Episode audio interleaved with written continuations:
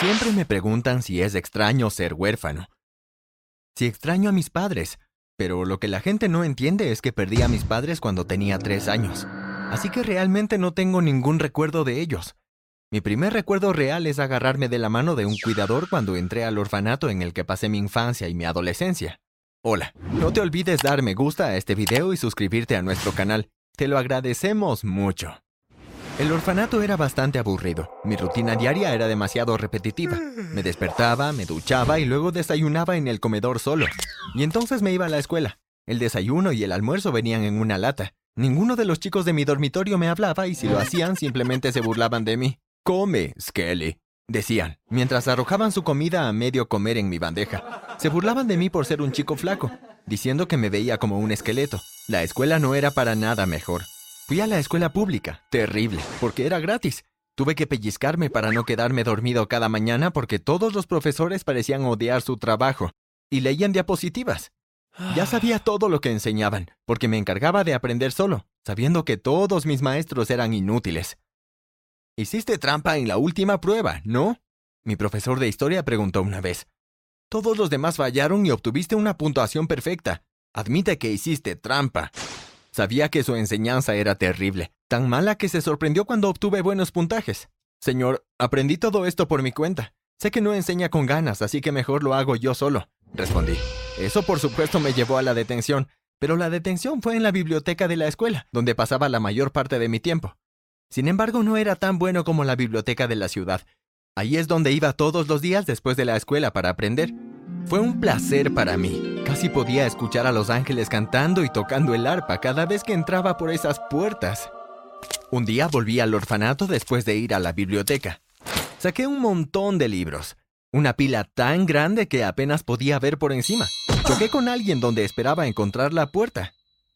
Dejé mis libros e inmediatamente me disculpé. Era un hombre con un abrigo oscuro y gafas de sol. Se los quitó para ver mejor. Tenía una sonrisa realmente encantadora. La mujer que supuse que era su esposa salió de detrás de él. Parecían una pareja que verías en una película. No te preocupes, amigo, dijo el hombre, después de que me disculpé. Estaba tocando el timbre, pero nadie respondió. También quería entrar y poner los libros en mi habitación. No le cuentes a nadie de esto o me meteré en líos, les dije. Antes de hacer el truco que siempre solía usar para abrir la puerta del orfanato, metí un clip en la cerradura y lo moví mientras pateaba la puerta ligeramente con un pie. La cerradura se abrió y así pudimos ingresar. Será nuestro secreto, dijo la mujer con una sonrisa. ¿Cuál es tu nombre? preguntó. Soy Donnie, respondí. Luego entré al edificio y corrí hasta mi dormitorio. No me estaba haciendo ilusiones con esa pareja. Probablemente querían adoptar un bebé como todos los demás. No me esperaba estar equivocado sobre eso. Estaba ocupado devorando uno de los libros que tomé prestados cuando se abrió la puerta. Inmediatamente me irritó ver a Jerry, una de las personas que trabaja en el orfanato. Donnie, te están pidiendo que bajes. Hay una pareja que quiere conocerte, dijo. Era lo último que esperaba que dijera. ¿Estás seguro de que soy yo? Podría ser Donnie S o Donnie W, dije, porque realmente no le creí. Dijeron que querían el Donnie con los libros, así que debe ser tú, dijo Jerry, cada vez más irritado. Vamos, no tengo tiempo para esto, él dijo. Finalmente le creí y bajé las escaleras tras de él. Entré a la oficina donde estaba el director y noté que la pareja que quería verme era la misma que conocí en la puerta. De repente me emocioné. Parecían realmente geniales. Donnie, te presento al señor y la señora Crumb, dijo el director antes de dejarnos para que pudiésemos conocernos. Hablamos durante media hora y se sintió completamente natural. Después de aproximadamente un mes de trámites legales, me llevaron a casa con ellos. Yo estaba tan feliz. Conocí a mi hermano y hermana adoptivos. Mi hermano era unos años menor y mi hermana mayor. No se parecían a los Crumbs, pero se parecían entre sí, así que supuse que los Crumbs adoptaron a un par de hermanos. Empecé a ir a la escuela después de instalarme en mi nuevo hogar. Fue intimidante, no sabía si podría adaptarme a una educación adecuada, pero fue fantástico. Todo lo que obtuve fueron elogios. Todos mis profesores se sorprendieron de lo mucho que sabía y de que estaba incluso por delante en el programa de estudios. Mi vida en casa también fue agradable. Por fin podía disfrutar de tener una habitación propia, pero algo se sentía mal. Los Crumbs nunca estaban presentes. A veces pasaban días sin verlos, solo comunicándome con ellos a través de notas dejadas en la nevera. Hablé con mis hermanos Melanie y Jasper. Melanie estaba tratando de averiguar qué estudiar en la universidad, y Jasper estaba demasiado ocupado trabajando en su resistencia, como para darse cuenta de que los Crumbs nunca estaban cerca. Escucha, Donnie, nos alegra que no nos separaron. Muchos solo me querían a mí o solo a Jasper, pero los Crumbs nos llevaron a los dos. Eso es suficiente, dijo Melanie, después de haber estado molestando durante mucho tiempo. Pero todavía quería saber por qué nunca estaban allí. Me colé en la habitación de los Crumbs una noche, Casi nunca dormían en casa, así que estaba a salvo. Estaba buscando en la mesita de noche del señor Crumb cuando se abrió la puerta. Me agaché y rodé debajo de la cama. Los escuché bostezar y caer sobre la cama. Todo este viaje me está matando, dijo la señora Crumb. A mí también, lo sé, respondió el señor Crumb. Se quedaron en silencio durante unos minutos y luego los escuché roncar. Me arrastré desde abajo de la cama y salí por la puerta, fingiendo que venía del baño. Un día diferente me colé en el estudio. Encontré un álbum de fotos en un cajón. La primera imagen fue de los Crumbs cuando eran niños. Estaban con dos parejas, probablemente sus padres. En la siguiente imagen eran mucho mayores. Estaban parados con tres niños en una playa. ¿Son esos sus hijos? me pregunté. Habían innumerables imágenes como esa. También los vi parados en un montón de casas diferentes. ¿Cómo conocieron a tantos niños? Algo olía mal.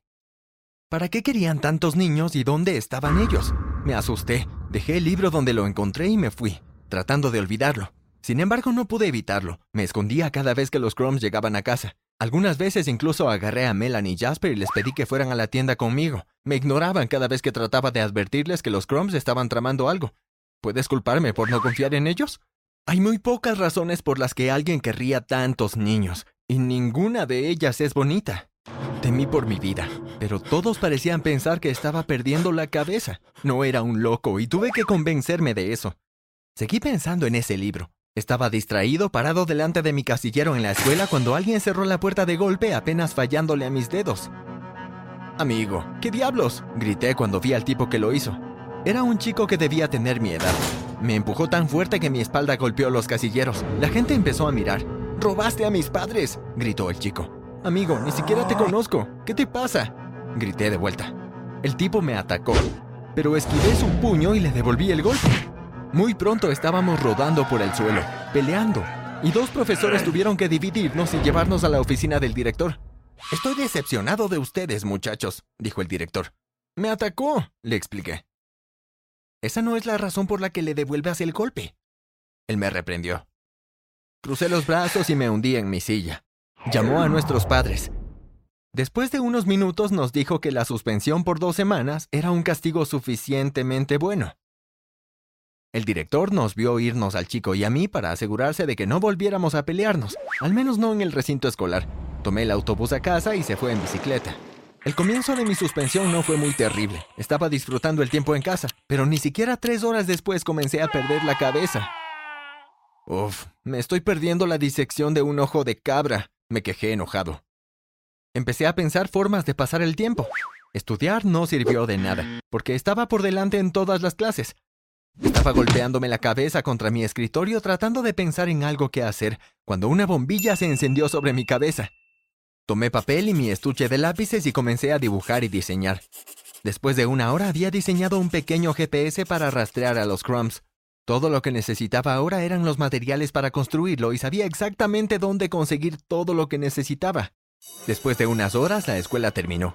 Estaba vestido de negro y el sol empezaba a ponerse, así que podía esconderme en las sombras.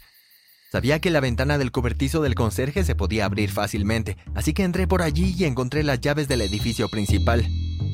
Me arrastré y evité las cámaras todo lo que pude. Fue difícil, pero llegué al laboratorio de robótica.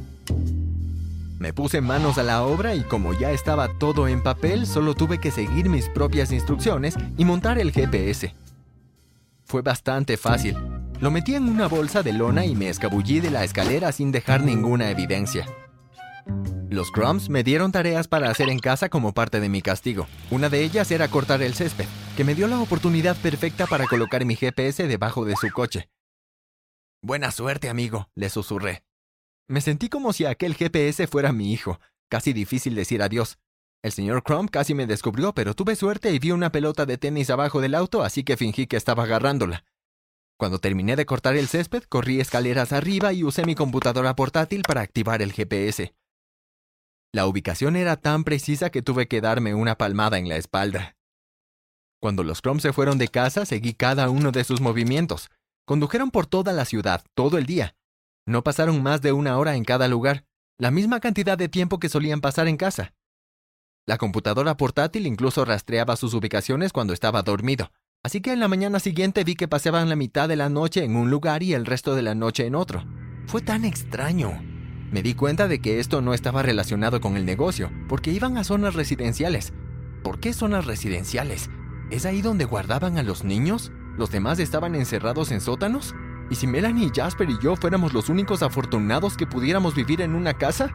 Quería ir a ver las casas yo mismo, pero ¿y si me atrapaban? ¿Qué pasaría si intentaba liberar a los niños de las jaulas en un sótano y me encerraban en una? Seguí su ubicación y vi un patrón. Esperé hasta que llegara la hora de que regresaran a casa y esa noche en la cena los confronté. ¿Por qué nunca están aquí? Les cuestioné. Nunca están con nosotros. Soy el único que ve que Melanie está teniendo un colapso mental por elegir una carrera, y Jasper probablemente tiene asma. El niño no puede correr escaleras arriba sin jadear, les grité. Ellos se quedaron estupefactos. Casi pude ver los engranajes rotando en sus cabezas mientras trataban de pensar excusas. Dejé el cuchillo y el tenedor y corrí a mi habitación. Estaba tan frustrado. Me dejé caer en el suelo tratando de calmarme. Estaba más enojado por mis hermanos.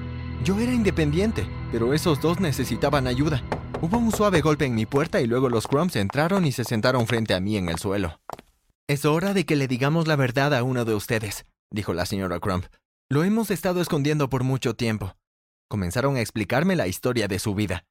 Ambos eran hijos de dos familias extremadamente ricas. Crecieron juntos y luego fueron al mismo orfanato cuando sus padres murieron en un accidente automovilístico. Se enamoraron y finalmente tuvieron acceso al dinero de sus padres cuando cumplieron 18.